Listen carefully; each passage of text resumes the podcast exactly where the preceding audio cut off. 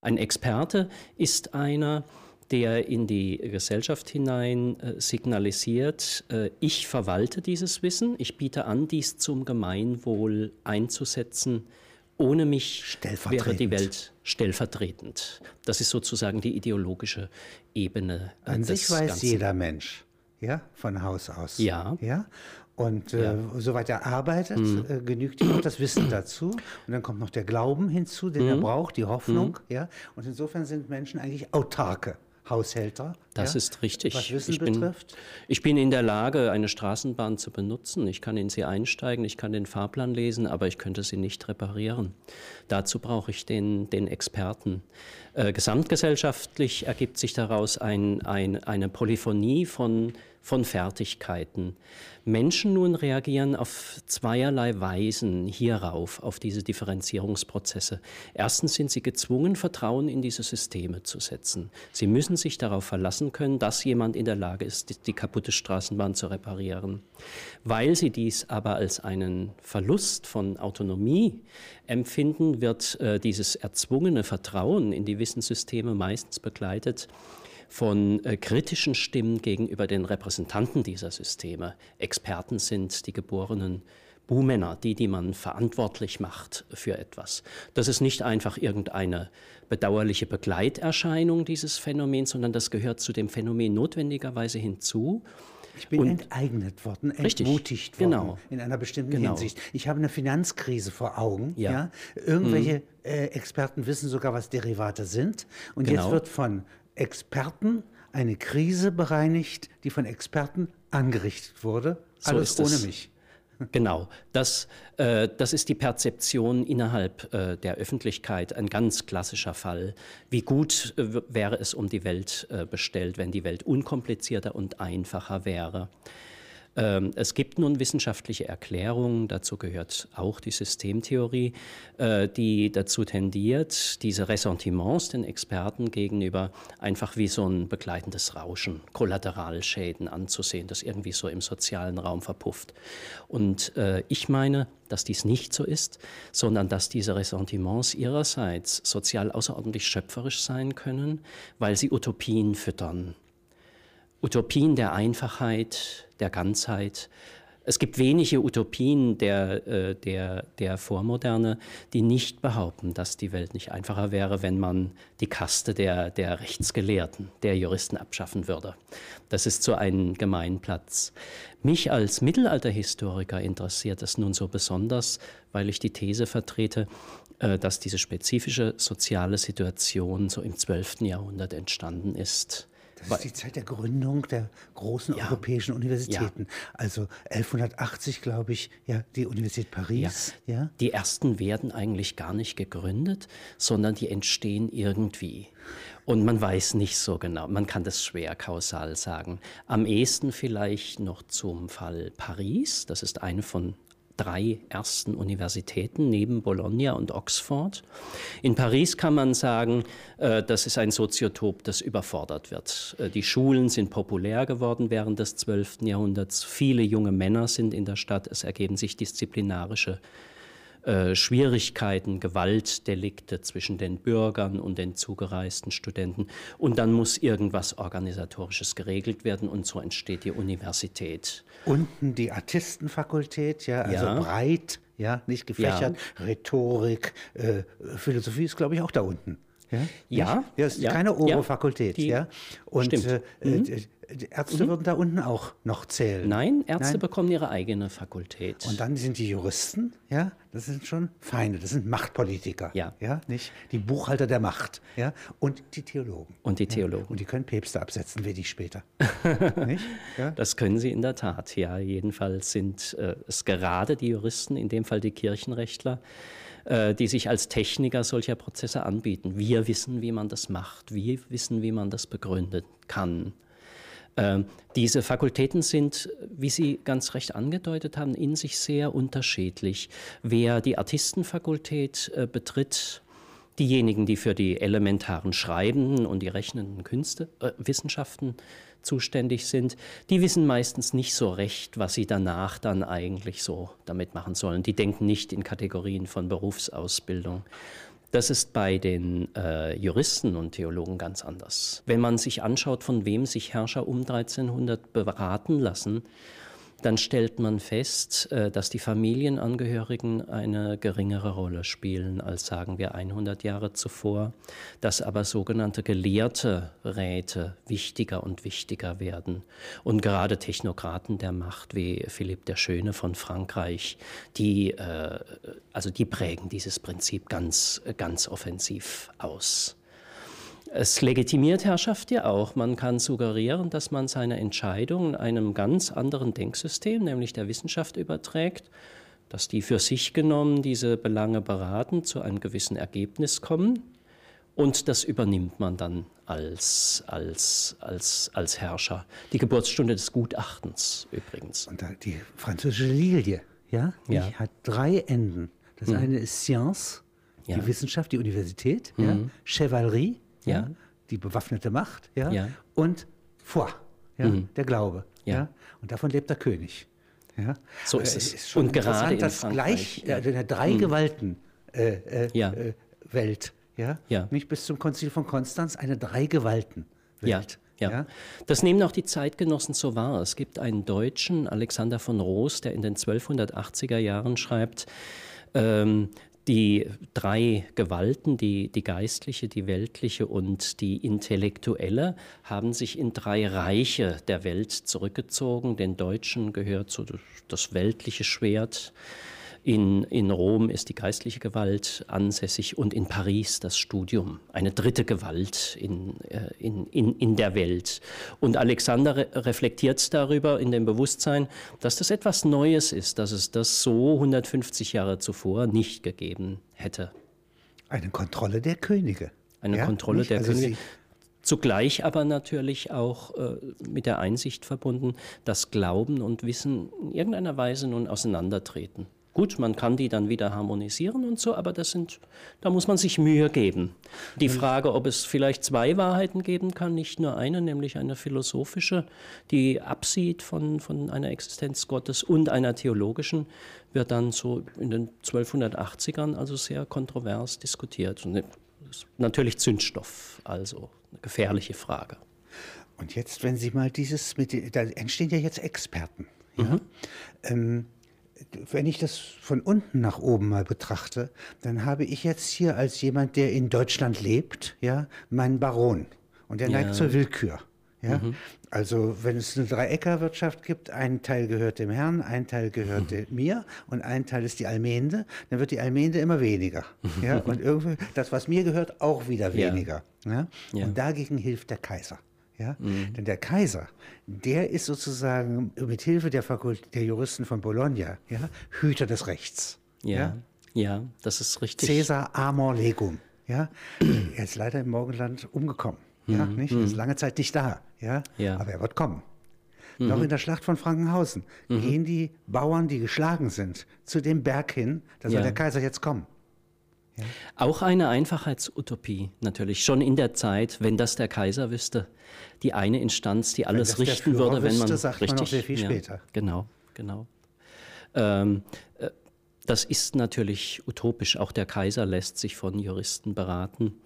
Und äh, Juristen sind äh, Techniker solcher intellektuellen Prozesse, die sehr wohl auch begründen können, warum es notwendigerweise Leibeigenschaft geben muss, also um auf 1525 einzugehen. Nichts ist leichter als für einen im römischen Recht gebildeten äh, Juristen zu sagen, dass es das äh, also ja schon im, im äh, äh, Corpus Juris Civilis so steht, dass es zwei Arten von Menschen gibt, freie und unfreie, dass das ein großer zivilisatorischer Fortschritt ist gegenüber den Zeiten, in denen man Gegner getötet hat, statt sie zu ver versklaven. Gerade äh, dort äh, in diesen ähm, Bereichen werden Ressentiments gegen die, äh, gegen die Gelehrten geschürt. Denn die, die sich äh, in Frankenhausen äh, gegen zum Beispiel die Leibeigenschaft erheben, erfahren, dass die Juristen doch auf der Seite der, der anderen stehen. Es sind eher christliche Denktraditionen. aus zum ja. Teil, nicht? Ja, ja, sicher. Und wer das mhm. nicht kann, kann eigentlich Prozesse nicht mhm. siegreich führen. Mhm. Ja? Und schon wenn Also wenn Goethe im, im, im, im, Personenverzeichnis des Götz einen bezeichnet, den Olearius als Doktor beider Rechte, dann steckt in dieser Formulierung Doktor beider Rechte schon eine, eine Kritik des Systems darin. Denn wie kann es aus einem stürmer- und drängerischen Denken heraus zweierlei Rechte geben? Für den Juristen kein Problem. Nein. Ja. Ich finde ja, dass es Papst und Kaiser gibt, ja, und geistliches ja. und weltliches Recht, das wäre nicht schwer zu verstehen. Hm. Ja, aber es ist nicht eine Einheitsidee, es ist nichts Vertrauensbildendes. Nein, ja? nicht? Ganz, äh, ganz und gar nicht.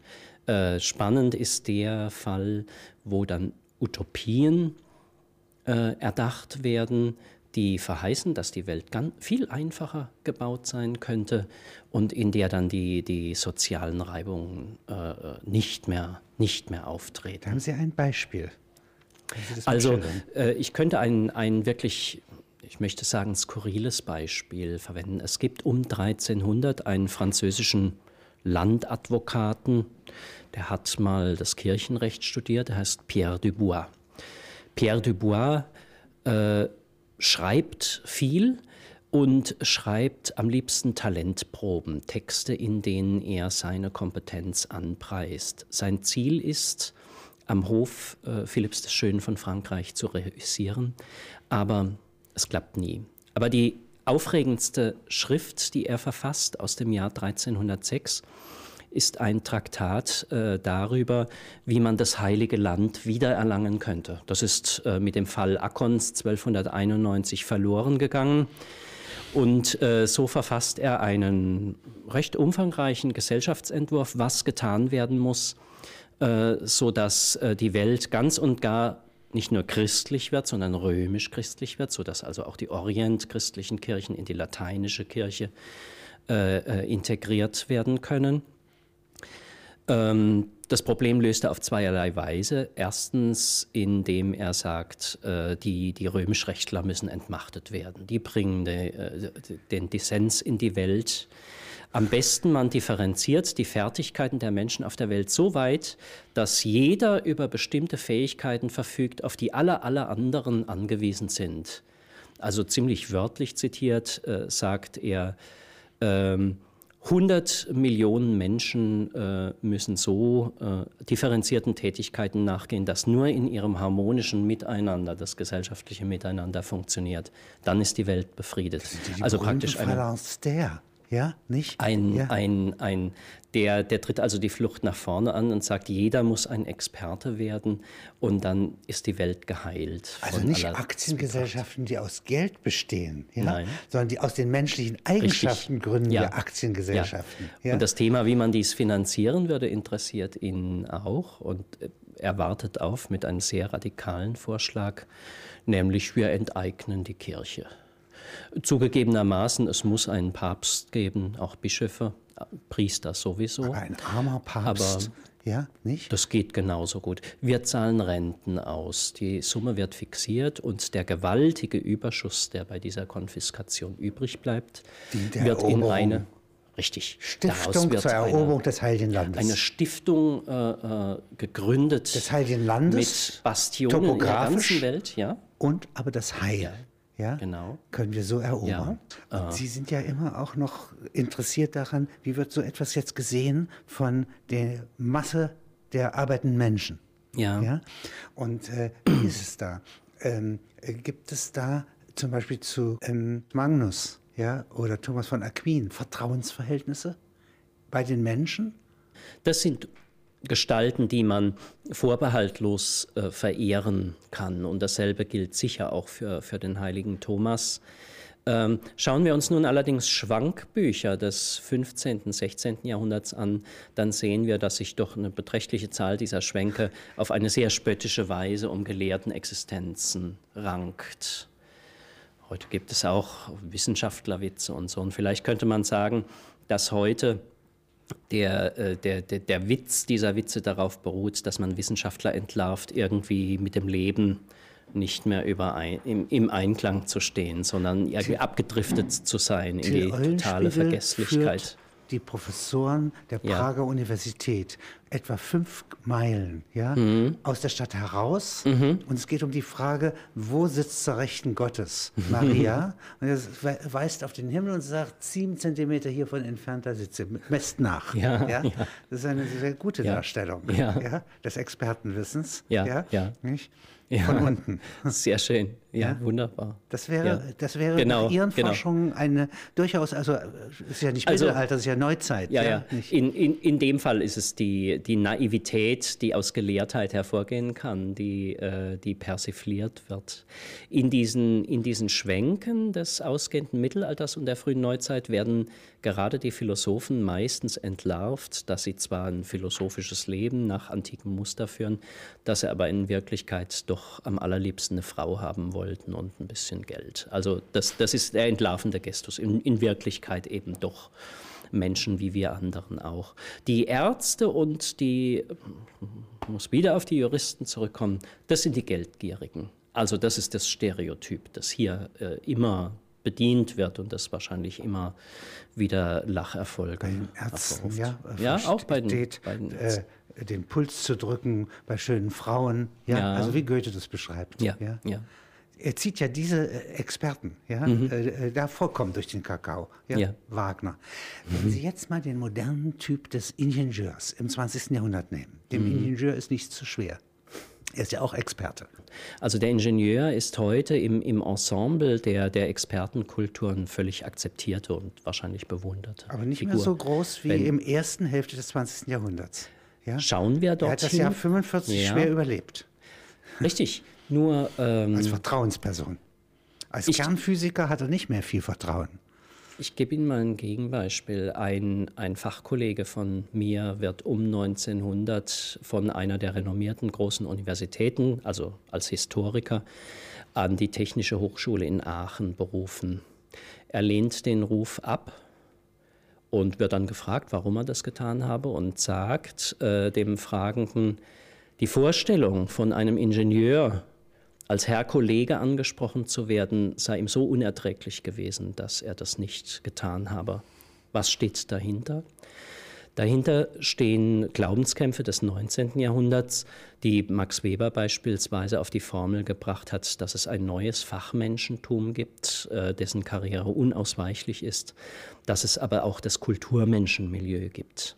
Die Universitäten gelten als reserviert für die Produktion von Kulturmenschen es gibt ja nur, also sehr zögerlich werden überhaupt äh, naturwissenschaftliche Fakultäten angegliedert an den bestehenden Universitäten und äh, technische Hochschulen werden diskriminiert und man achtet darauf, dass die um Himmels Willen äh, also nicht gleichberechtigt neben Universitäten sogenannte Volluniversitäten, wie das auf Neudeutsch heißt, äh, gesetzt äh, werden. Weber hält äh, die, wie gesagt, die Ausdifferenzierung des Wissens und damit das moderne Fachmenschentum für etwas ganz Unabwendbares. Aber er erzählt äh, diese Tendenz doch mit viel, wie soll man sagen, Nostalgie äh, äh in der Stimme, weil er eigentlich einer ist, der selbst bei seinem hohen Grad an Rationalität immer noch daran festhält, dass es doch schön wäre, wenn es so ein überbordendes Wissen geben könnte, das dem Menschen. Ingenieur auch zu seinen Platz zuweist. Und Sie würden etwa in der Generation, die Sie angesprochen haben, ja viele Ingenieure namhaft machen können, die sagen, die beste Vorbereitung auf eine Ingenieurslaufbahn ist erstens das humanistische Gymnasium und dann ein universitäres Studium. Und dann wird man eben Fachmensch, also erst so Studium Generale. Sie wollen eigentlich Ihre die, große Kapazität, die Sie haben und die das Vertrauen, das man zu Ihnen hegt, mhm. ja, ausmachen, ja. die Bewunderung, ja. Äh, wollen Sie ja. äh, entschuldigen. Ja, nicht? Also es ist ein Defizit im Selbstbewusstsein. Mhm. Ja? So ist es. Zwei Erwartungen an, an den Experten, an den Gelehrten wirken gleichzeitig. Erstens äh, Fachwissen ready at hand zur Verfügung stellen. Äh, zweitens Sinngebung. Und der, der, der Ingenieur, der aus dem humanistischen Gymnasium hervorgegangen ist, das ist dann eben so die, die Denkfigur, wie man, wie man beides, Was wäre heute beides leistet. Im, ja, also im 21. Jahrhundert, was wäre ein Experte und was wäre wieder diese Gegenbewegung, mhm. die das Misstrauen gegen den Experten hegt. Experten werden äh, seltener und seltener beschrieben, indem man sie als die Vertreter bestimmter wissenschaftlicher Disziplinen vorführt. Also würden wir etwa das Fernsehen mal daraufhin scannen, wie Experten, äh, also welcher Text eingeblendet wird in den Interviews dann würde man merken, dass die jetzt nicht mehr als Meteorologen vorgeführt werden, sondern als Tsunami-Experten und nicht mehr als Historiker, sondern meinetwegen als Rechtsradikalismus-Experten und dergleichen mehr. Die Verheißung, die also gefüttert wird durch die Medien, ist, äh, es gibt immer den, Direkte genau den Erfahrung. passenden, maßgeschneidertes Problemlösungswissen. Ja? Äh, und das, das ist das neue Bild des Experten. Wir an den Hochschulen erfahren äh, davon, indem wir feststellen in unserem politischen Umfeld, ähm, dass die klassischen Fächer äh, durch eine Vertrauenskrise seitens der Öffentlichkeit gehen. Man glaubt, dass man ansetzen muss bei lebensweltlichen Problemen und dann ganz ad hoc Kompetenz äh, zusammenbringen. Immer wieder maßgeschneidert, immer wieder neu. Und das steht natürlich quer äh, zu der zu der sehr langfristigen äh, äh Organisationsform von Wissenschaften an den Universitäten. Langfristig heißt also äh, Wandlungen, ja? Richtig. der Evolution genau. der Bildung und des Wissens, ja. Ja? ja. Die brauchen 100 Jahre. Ja. ja. Ja. Wissenschaften bewegen sich ja immer in mehreren Rhythmen gleichzeitig. Und es gibt eben auch so eine, eine Longue Durée, Forschungsprojekte, die man nur schultern kann, wenn man weiß, man bekommt äh, jetzt mal die Mittel für 25 Jahre zur Verfügung gestellt und muss nicht gleich äh, nach sechs Monaten den ersten Erfolgsbericht äh, schreiben. Das ist kein Plädoyer dafür, dass die Wissenschaft im Ganzen so organisiert sein soll, aber das ist eine notwendige Bedingung dafür, dass, äh, dass Forschung auf eine vernünftige Weise betrieben werden kann. Übrigens eine Rolle, die, die bei uns den Akademien stärker und stärker äh, zukommt. Die Universitäten, da wird der Rhythmus eben sehr kurz. Das sind so die, die Achtelnoten, ja. Also. Das Schöne an Ihrem äh, Untersuchungsfeld hier, ja, ja, ist ja nicht Ihr einziges, ähm, ist ja, dass Sie hier 2000 Jahre eigentlich, ja, äh, gewissermaßen als einen ja. Fluss ja, ja. betrachten können. Ja. Und wenn Sie diese jungen Leute, die sozusagen aus 17 ähm, verderbten Zeilen aus Aristoteles Ethik, das macht Abelard, ja, mhm. die von arabischer Seite ihnen zugespielt sind, mhm. macht er ein Kom Kommentarwerk, glaube ich, von 28 Bänden ja. nach der Sig-et-Non-Methode. Ja? ja? Und sein junger Mann. Ja, ja. nicht? Er wird dann wegen einer Liebesgeschichte kastriert. Ja? Mhm. Also es ist erlebnisreich in der Lebenswelt mhm. und erlebnisreich in der geistigen Welt. Eine faszinierende Figur. Erfinder einer Denkform, so könnte man sagen. Das Copyright kommt ihm nicht allein zu. Ein Anonymous macht zur gleichen richtig, Zeit eine ja. Musik, ja, nicht die ja. polyphon ist ja. und unübertroffen ist, ja, ja nicht, die ist schöner als unsere. und sehen Sie, das ist, das sind junge Leute, ja, nicht? Und Sie können auch sagen, im 20. Jahrhundert